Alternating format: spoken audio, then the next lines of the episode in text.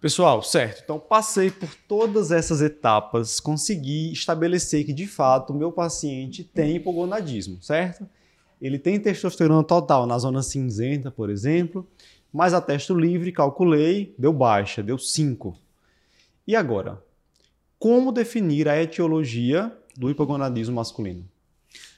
Aí entra os outros exames que a gente tem que fazer a investigação, né? Lembrar que aí a gente vai ter hipogonadismo primário, vai ter hipogonadismo secundário, né? Então, primário é doença testicular, secundário é doença central. Então, aí você vai para as gonadotrofinas, é a principal ali triagem que você vai fazer inicialmente, né? PSH-LH.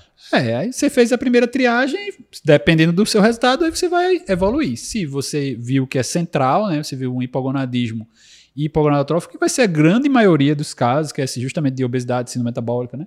Que é quando você tem um FSH-LH baixo Isso. ou normal. É. Né? Aponta para a causa central. É, aí, mas aí você pode até, de repente, parar por aí mesmo. Se você acha que tem alguma outra causa, pegou um paciente, ah, o paciente é magro, o paciente não tem nada, de, foi uma coisa assim súbita, começou a ter queixa e dosou, aí você tem que investigar alguma coisa central. E aí você vai fazer ressonância de célula para checar se não tem um macroadenoma e está comprimindo, se não é um prolactinoma, e aí tem que checar a prolactina, tem que ver ali alguma outra causa relacionada. E né? outra coisa que se faz, fala muito hoje em dia é afastar a hemocromatose, nesses casos de hipogonadismo e hipogonadotrófico, que não tem uma causa Isso. óbvia, que não tem uma causa aparente. É, hemocromatose né? é engraçado que pode dar em todos os, de todos os lados, né? Porque existe hemocromatose para afetar o sistema central, existe hemocromatose para dar doença hepática, e doença hepática interferir na condição, e existe hemocromatose para alterar a testicular também, né? Então, assim, Isso. assim, vai, pode mas, pegar... A mais comum parece realmente ser central, por isso é. que tem essa, essa recomendação. Então vamos lá.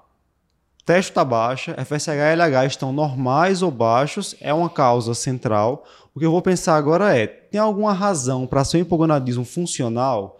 Um diabetes descompensado, obesidade, como o Luciano falou? Tem. Isso. Aí eu posso tentar compensar essa Isso. condição e ver, e ver se, se, melhora. É. Se não, não, tem nenhuma causa funcional aparente, ou o paciente tem algum outro indício de ter algum acometimento de hipófise hipotálamo, por Isso. exemplo, tem também uma insuficiência adrenal central, tem também um hipotireoidismo central. Isso. Aí eu já vou investigar melhor, eu vou fazer uma neuroimagem, certo? Isso.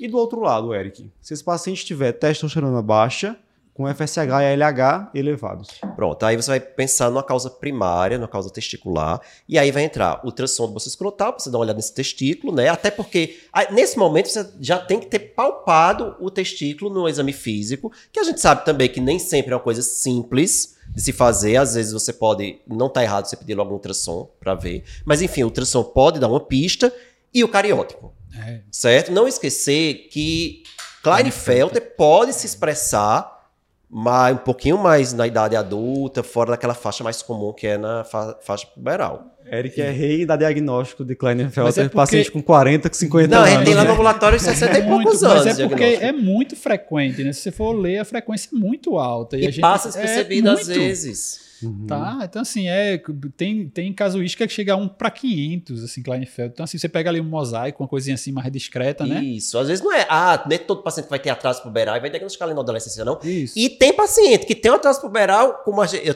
a gente tem três pacientes lá no ambulatório que o diagnóstico foi dado perto dos 60 anos e dois depois de 60 anos. Né? No ambulatório de diabetes, porque é uma condição que causa maior risco de diabetes, o paciente vai pro.